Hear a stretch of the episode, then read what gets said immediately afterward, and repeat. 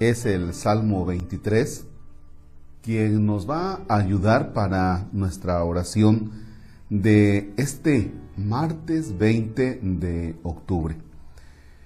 Los invito para que ubiquemos el Salmo 23 y también para que le demos una buena releída, masticarlo, masticarlo. Yo voy a proponer un tema y ustedes sacarán sus propias conclusiones. En el nombre del Padre y del Hijo y del Espíritu Santo. Del Señor es la tierra y cuanto la llena, el orbe y todos sus habitantes. Él la fundó sobre los mares, Él la afianzó sobre los ríos. ¿Quién puede subir al monte del Señor? ¿Quién puede estar en el recinto sacro? El hombre de manos inocentes y puro corazón, que no confía en los ídolos ni jura contra el prójimo en falso. Ese recibirá la bendición del Señor, le hará justicia el Dios de salvación. Este es el grupo que busca al Señor, que viene a tu presencia, Dios de Jacob. Portones, alzad los dinteles Levantaos puertas antiguas, va a entrar el Rey de la Gloria. ¿Quién es ese Rey de la Gloria? El Señor héroe valeroso, el Señor héroe de la guerra. Portones, alzad los dinteles, levantaos puertas antiguas, va a entrar el Rey de la Gloria. ¿Quién es ese Rey de la Gloria? El Señor Dios de los ejércitos, Él es el Rey de la Gloria. Gloria al Padre y al Hijo y al Espíritu Santo, como era en el principio, ahora y siempre, por los siglos de los siglos. Amén. Puedes meditar más este salmo o quedarnos en este tema que les propongo para el día. ¿Quién puede estar en el recinto sacro? Es decir, ¿quién puede entrar en la casa de Dios? Primer aspecto, tú estás trabajando por entrar en la casa de Dios. Está despierta en ti esa intención, esas ganas de estar en el cielo, de participar con Dios en el cielo. Si no está ese deseo en ti, entonces despiértalo, despiértalo. Porque puede que estén presentes en nuestra vida los deseos de triunfo, de éxito, de proyectos que van a quedar aquí en la tierra. Pero ¿y qué tal si no está en nosotros el deseo de vida eterna? Y por eso esta pregunta. ¿Quién puede entrar en el recinto sacro? Y van unos criterios que nos propone el Salmo. El hombre de manos inocentes y puro corazón. Ahí nos vamos a quedar.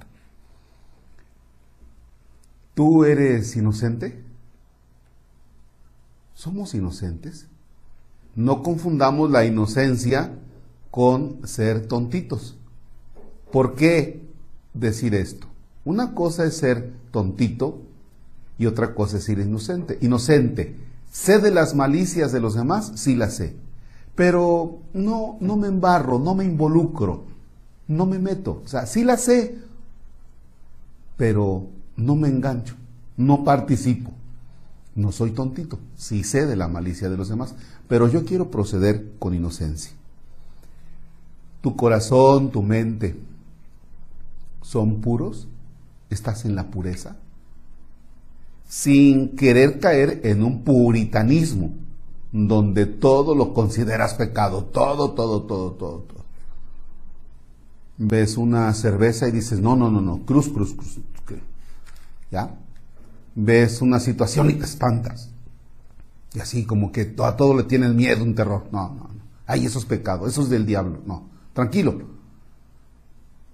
Saber que esto con moderación. Esto lo tengo que mirar, lo tengo que analizar, pero Sí, participo de las cosas del mundo, pero también guardo un corazón limpio. Y entonces eres capaz de convivir con situaciones del mundo. No te enredas, no eres presa del mundo, sino todo lo contrario.